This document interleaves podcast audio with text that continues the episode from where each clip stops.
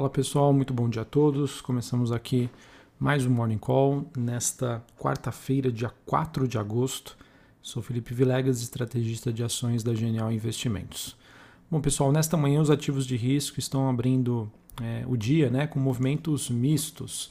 É, alguns ativos em baixa, outros em alta. É, e hoje, amanhã está sendo marcada por um bom desempenho é, dos ativos nos mercados asiáticos em que nós tivemos em Xangai, na China, subindo 0,85, Hong Kong subindo 0,88. Ah, na contramão, apenas a queda do Japão, ah, em uma queda de 0,21.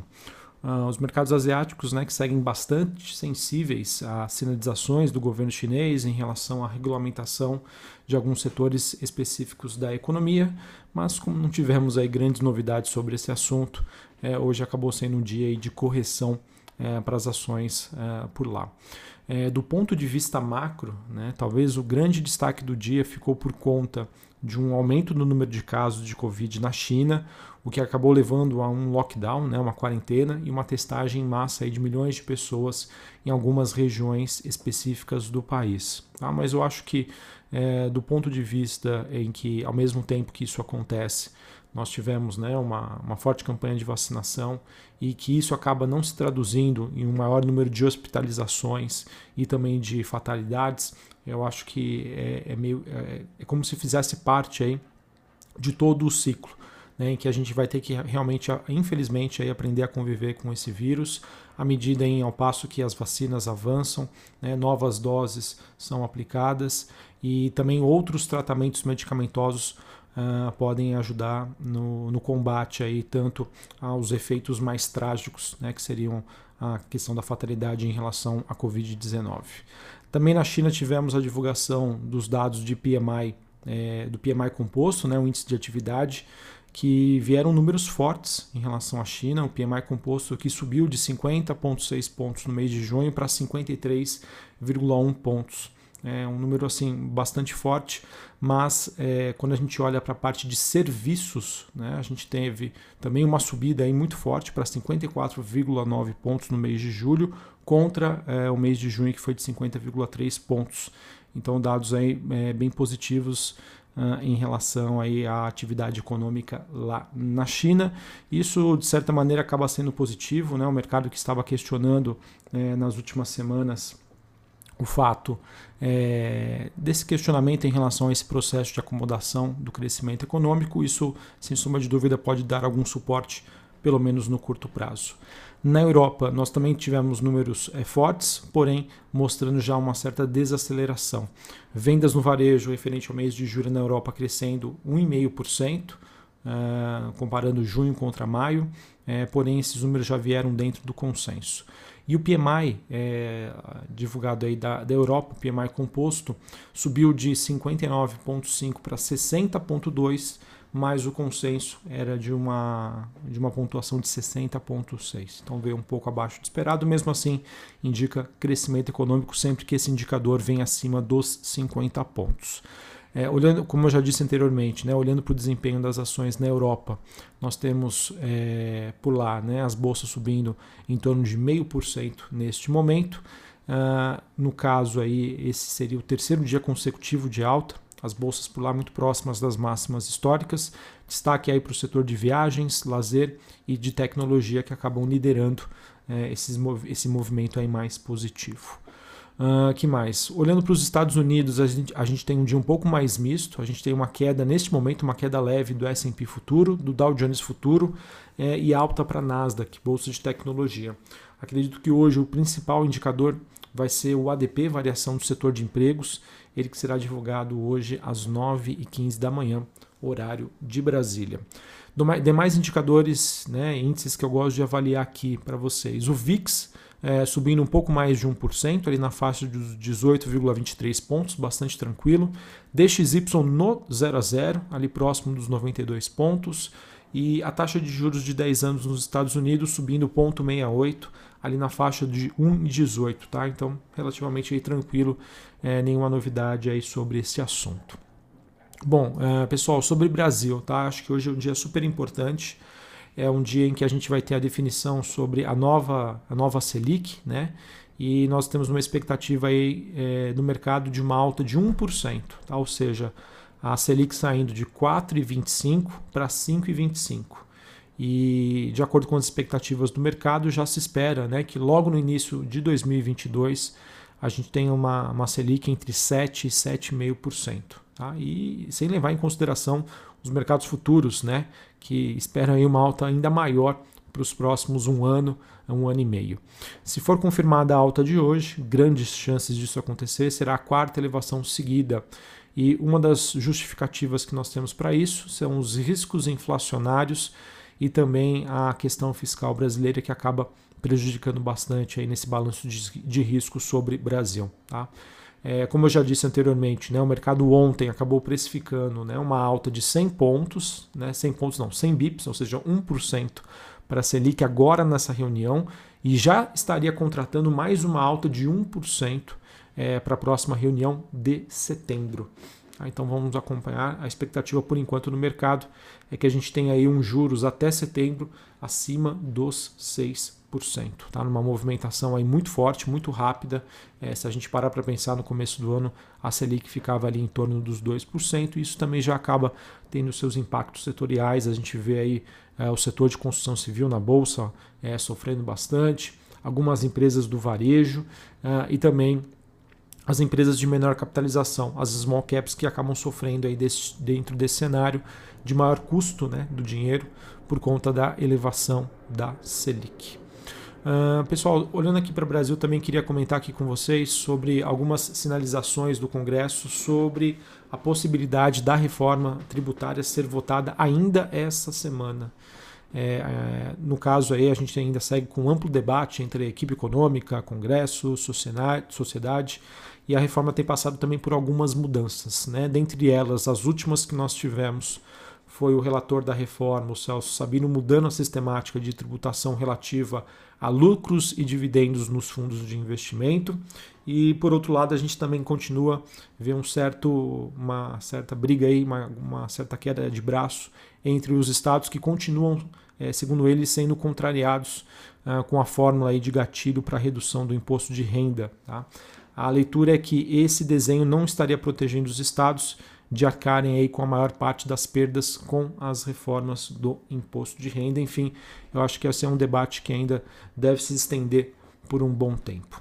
Uh, pessoal, falando sobre a agenda do dia uh, aqui no Brasil, nós temos às 10 horas da manhã dados também do PMI, índice de atividade aqui no Brasil. Hoje, após o fechamento do mercado, nós temos é, Petrobras, é, Banco do Brasil, Braskem, a Tietê, BR Properties, Lojas Quero Quero, Tegma, é, TOTOS, todas essas empresas divulgam seus números após fechamento aí do mercado.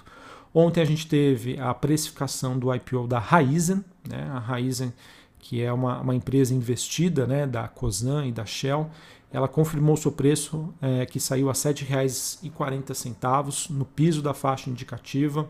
E de acordo com uma matéria aqui bastante interessante né, do estado de São Paulo, para vocês terem uma ideia, 60% da demanda deste IPO ela acabou vindo de, do investidor estrangeiro. Tá? Isso pode, dentre elas, né, justificar é, o porquê também que a gente acompanhou na, nas últimas semanas uma certa lateralidade da bolsa. Tá? Então, é, só para vocês terem uma ideia, né, a este valor, essa operação chegou a movimentar 6,9 bilhões de reais com a venda aí do lote principal e do lote suplementar.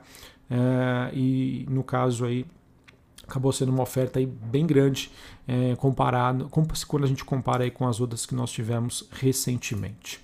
Uh, queria comentar aqui com vocês também sobre a temporada de balanços. É, olhando aqui para os principais balanços que foram divulgados ontem, nós tivemos o Bradesco, tá, que acabou registrando um lucro líquido gerencial de 6,3 é, bilhões de reais no segundo trimestre de 2021. É, se a gente comparar trimestralmente, o primeiro com o segundo tri houve uma queda de 3%, mas na comparação anual, uma alta de 63%. É, esse número veio em linha com o que já era esperado pelo mercado. Uh, a rentabilidade sobre patrimônio líquido atingiu 17,4%. É, e o EBITDA, né, no caso, né, na verdade, o lucro antes dos impostos, né, perdão, acabou ficando um pouquinho abaixo aí das expectativas do mercado. Do lado positivo, né, houve uma forte demanda sobre a parte de crédito, tá? A carteira de crédito do Bradesco que atingiu 546,5 milhões de reais, é uma alta de 14% em 12 meses. E a demanda por, de empréstimos ainda também continua a ser bastante impulsionada pelo varejo, é, com uma alta aí de 21% na comparação ano contra ano. Uh, do lado negativo, é, foi até comentado por alguns analistas, na parte de seguros, o Bradesco teve uma queda bastante significativa, 50% na comparação trimestral e 58% na comparação ano contra ano. Tá? É, isso acabou acontecendo devido a um aumento de procedimentos eletivos de saúde e sinistros aí de vida relacionados à Covid-19. Tá? Bradesco, além do banco, tem a parte de seguros, né? Bradesco Seguros que é uma parte aí, é, assim, acaba sendo significativa para as receitas e para o resultado do Bradesco. Tá? Então, por conta disso, uh, pode ser que traga uma percepção um pouco mais negativa em relação ao resultado de Bradesco do que comparado com os resultados de bancos que, que nós já tivemos até o momento, no caso de Itaú e Santander.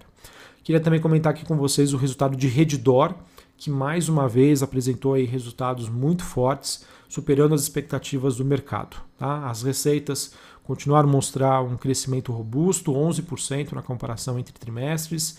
Isso acabou acontecendo por conta de uma combinação de desempenhos positivos, né? olhando para leitos operacionais, taxa de ocupação e ticket médio. Tá? Outro ponto importante que o mercado sempre premia é que houve uma melhora importante na margem operacional tá? com um crescimento de quase 2%, devido à maior eficiência e alavancagem operacional da rede DOR.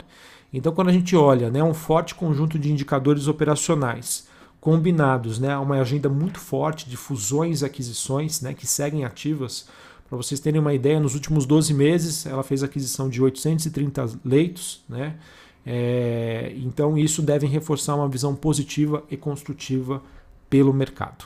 Ah, a gente também teve o resultado de Ômega Energia, foram números que vieram abaixo das expectativas do mercado, principalmente aí devido às maiores despesas com operações e manutenções e compras de energia, bem como aí despesa que acabou impactando as despesas financeiras da Ômega Geração de Energia. Tá? É, apesar desses resultados fracos, né, eles vieram mais ou menos né, em linha com o consenso. E eu vejo que a Omega Energia acaba sendo uma empresa que pode gerar uma.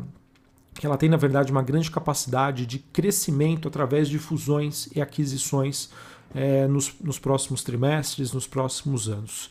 Então, apesar dos resultados fracos, apesar dos resultados, entre aspas, ruins, é, essa agenda de fusões e aquisições também pode ser o grande chamariz para a Ômega Geração de Energia. Tá bom? Uh, só para a gente encerrar aqui é, no noticiário corporativo, a gente teve ontem uh, à tarde uma notícia negativa em relação à BR Foods sobre a suspensão pelo governo chinês das importações de carne suína e de aves da unidade em Lucas do Rio Verde, né, no Mato Grosso. É, notícia então negativa, a companhia disse que vai tomar as medidas cabíveis aí para tentar reverter essa situação. Nós também tivemos a Multilaser, empresa recém-chegada à bolsa, ela que anunciou a compra da fabricante de tapetes higiênicos e petiscos para pets, a Expert. O valor dessa operação não foi revelado. Uh, nós também tivemos a Gol assinando a compra de 28 aeronaves Boeing 737 MAX 8, é, que deve então reduzir em 8% os custos unitários da companhia em 2022 é, essas aeronaves que serão financiadas aí através de arrendamentos, é, sale leasebacks e também arrendamentos financeiros, tá bom? Assim, pessoal, a gente termina aqui o nosso morning call desta quarta-feira. A princípio, tá? Eu vejo um dia um pouco mais morno, tá? Olhando para os ativos lá fora. Acabei não comentando, tá? Mas é, olhando para as movimentações das commodities, a gente tem hoje uma queda do petróleo, é, metais industriais na bolsa de Londres em direções mistas. É, enfim, né? Um, digamos aí um dia é, em que nós temos não temos uma direção clara, né? Nem para baixo nem para cima. Uh, vamos ver então como o mercado brasileiro se comporta frente, acredito eu, aos resultados corporativos, né, ao noticiário e também é, essa questão aí política sobre uh, precatórios, Bolsa Família, reforma tributária e principalmente, pessoal, uh, como que o mercado vai se comportar e tentar se posicionar antes da decisão aí do Copom. Está praticamente é, precificado uma alta de 1%. É, acho que o mercado deve estar mais de olho na comunicação e o que ele vai deixar contratado de elevação de juros para a próxima reunião. Mais uma vez, um abraço a todos, uma ótima quarta-feira para vocês e até mais. Valeu.